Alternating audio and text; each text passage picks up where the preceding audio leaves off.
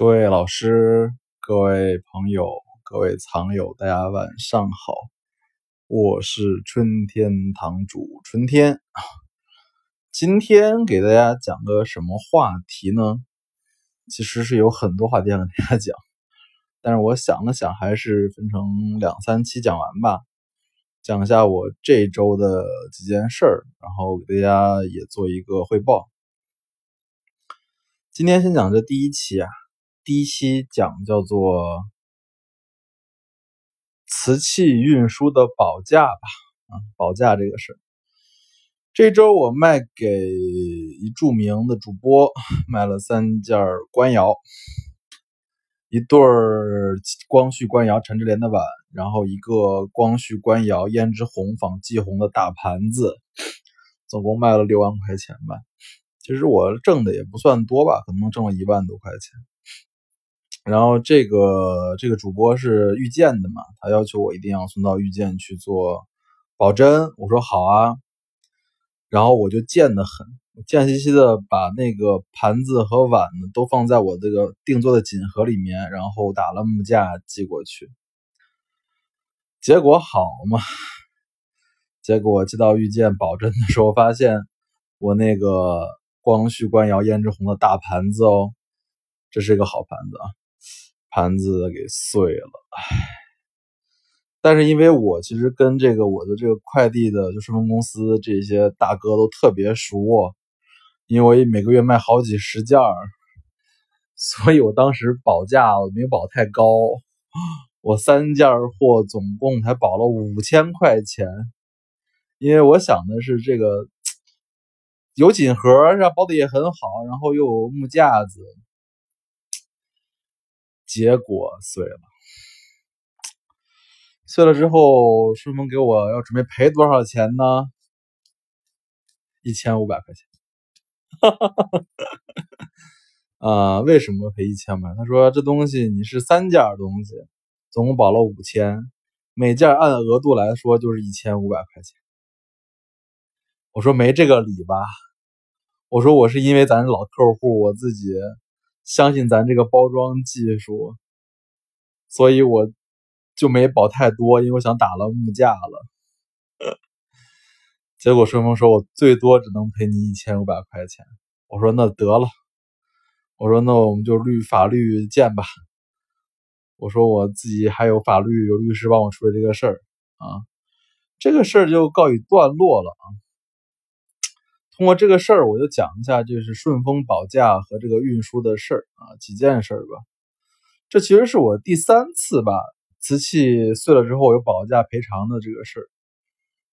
呃，今年四月份，呃，三月份吧，我哥们儿在我这儿寄卖一个灯笼，民国粉彩灯笼，玲珑的啊，就是剃雕的。那东西从英国买回来一万三，在我这儿带就寄售，在我这儿我帮他卖。就有一天，他说他不卖了，他说他要给他寄到北京某一个拍卖去。我说行吧。结果我当时这个一万三的灯笼就保了一万三，然后打了木架子寄北京，结果也是碎了。然后就因为这个事儿呢，我朋友还跟我闹翻了啊，所以我当时就立了一个。立个原则吧，说以后 再也不帮别人寄东西。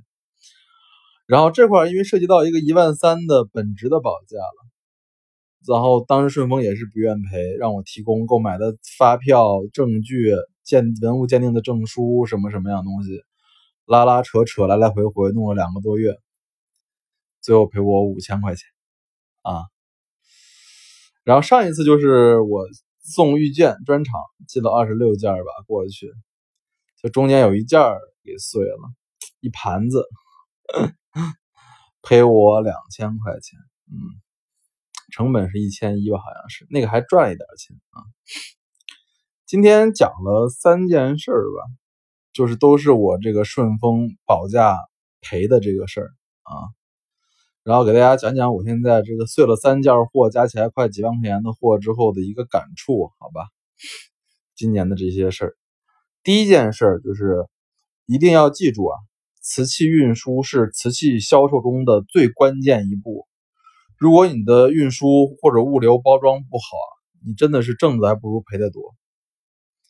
这是第一件事，就是一定要相信瓷器运输是瓷器贩卖中最重要的一步。第二件事，像碗、瓶子、缸、罐子这些利件，或者说有一定抗张力的这个结构的东西，你放在锦盒里面去寄是可以的啊，打包好放锦盒里面去寄是可以的。但是对于碗这种面积又大、尺寸又大、张性强的东西啊，一定要。盘子和锦盒分开包装，分开包装，这是我自己花两万块钱买回来的教训。然后第三点就是一定不要省这个钱或省这功夫，寄的时候一定要按全价保，甚至高价的保。第四就是寄之前要把这些寄的时候的照片啊、买卖时候的记录啊都准备好，因为一旦如果碎了，就相就要接着就用派得上用场。然后第五个。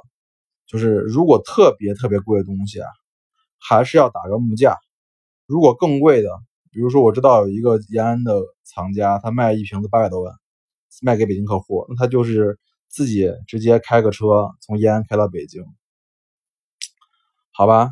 今天给大家先汇报一轮我这这周又把瓷器碎了的事儿，好吧？物件开门不解释，纯天堂藏瓷。